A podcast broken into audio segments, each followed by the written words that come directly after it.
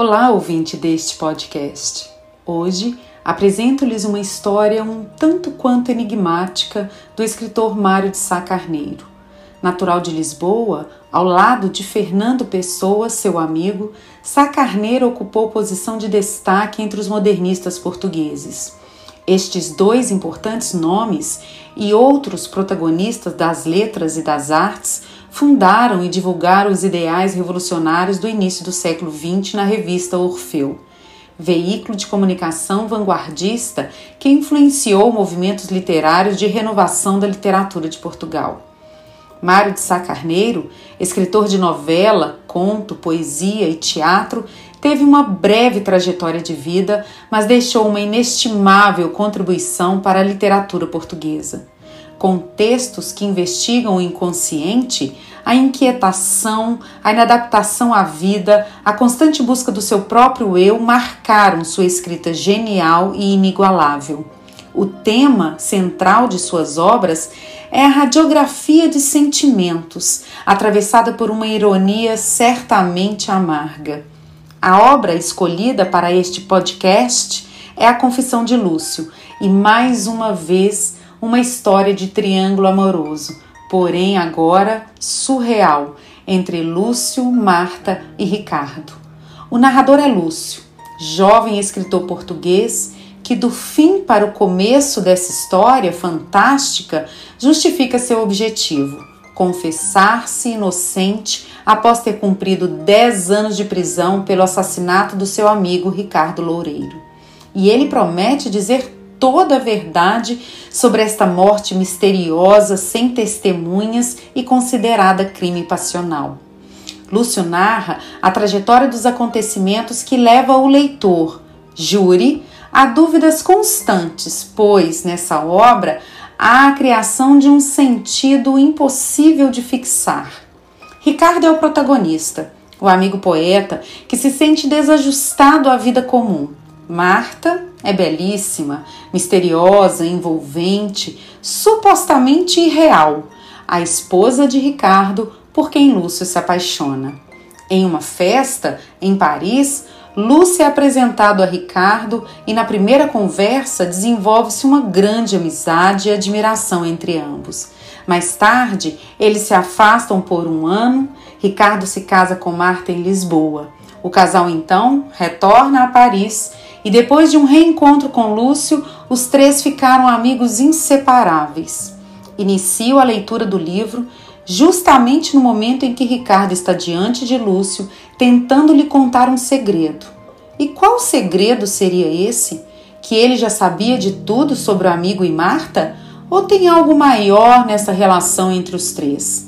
Ricardo, transtornado, começa a dizer frases desconexas para Lúcio. Que valem os outros, entanto, em face da tua amizade? Coisa alguma, coisa alguma não me acreditas? Ah, mas é preciso que me acredites, que me compreendas. Vem, ela é só minha. Pelo teu afeto eu trocaria tudo, mesmo o meu segredo. Vem! Depois foi uma vertigem. Agarrou-me violentamente por um braço, obrigou-me a correr com ele. Chegamos por fim diante da sua casa. Entramos, galgamos a escada de um salto. Ao atravessarmos o vestíbulo do primeiro andar, houve um pormenor insignificante, o qual não sei porquê nunca olvidei. Em cima de um móvel onde os criados habitualmente punham a correspondência estava uma carta. Era um grande sobrescrito timbrado com um brasão a ouro. É estranho que num momento culminante como este eu pudesse reparar em tais ninharias, mas o certo foi que o brasão dourado me bailou alucinador em frente dos olhos. Entretanto, não pude ver o seu desenho, vi só que era um brasão dourado e ao mesmo tempo coisa mais estranha. Pareceu-me que eu próprio já recebera um sobrescrito igual àquele. O meu amigo, ainda que preso de uma grande excitação, abriu a carta, leu-a rapidamente e logo a marfanhou arremessando-a para o sobrado. Depois torceu-me o braço com maior violência. Em redor de mim tudo oscilou. Sentia-me disperso de alma e corpo entre o rodopio que me silvava. Tinha receio de haver caído nas mãos de um louco. E numa voz ainda mais velada, mais singular, mais falsa, isto é, melhor do que nunca parecendo vir doutra garganta, Ricardo gritava-me num delírio. Vamos ver, vamos ver. Chegou a hora de dissipar os fantasmas. Ela é só tua, e só tua hás de me acreditar. Repito-te, foi como se a minha alma, sendo sexualizada, se materializasse para te possuir. Ela é só minha, é só minha. Só para ti a procurei, mas não consigo que nos separe. Verás, verás.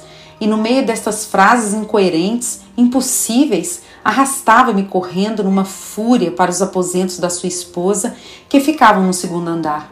Por menor curioso, nesse momento eu não tinha a sensação de que eram impossíveis as palavras que ele me dizia, apenas as julgava cheias da maior angústia.